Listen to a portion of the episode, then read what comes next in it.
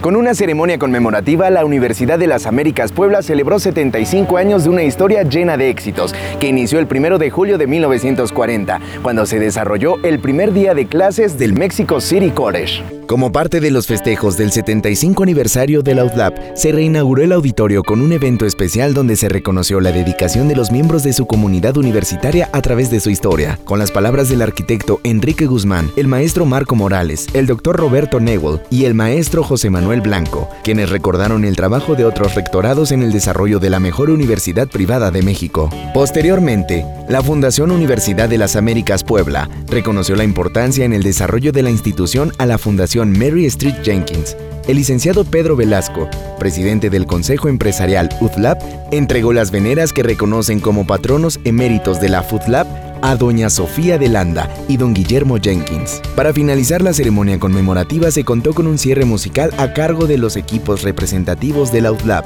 donde se representó la importancia de la unión, trabajo, calidad y calidez de la comunidad UTLAB para la consolidación de la institución. Como cierre del festejo del primer día de clases de la Universidad de las Américas Puebla, se ofreció una cena de gala donde representantes de la sociedad de diferentes sectores disfrutaron de un gran espectáculo de juegos pirotécnicos, los cuales iluminaron y vistieron de colorido las instalaciones del campus. Universidad de las Américas Puebla.